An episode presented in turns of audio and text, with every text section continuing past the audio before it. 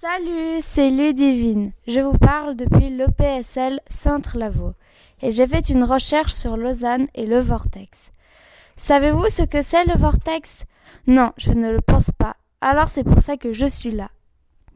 Le vortex est un bâtiment et celui-ci est en forme de couronne circulaire. La rampe qui réunit tous les étages fait 2,8 km et ce bâtiment a huit niveaux en forme de spirale.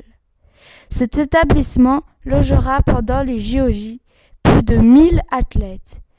Puis après cet événement, ce bâtiment sera transformé en lieu de culture et logera des étudiants. Puis maintenant, je vais aussi vous présenter les deux objectifs du développement durable. Il y a le 5 qui est égalité des sexes, c'est-à-dire que pendant cette période, il y aura le même nombre de femmes et d'hommes sur les terrains.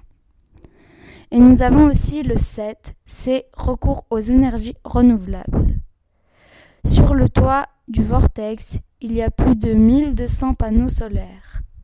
C'est énorme, non? Je vais aussi vous parler de leur nourriture. Leur nourriture est riche et saine.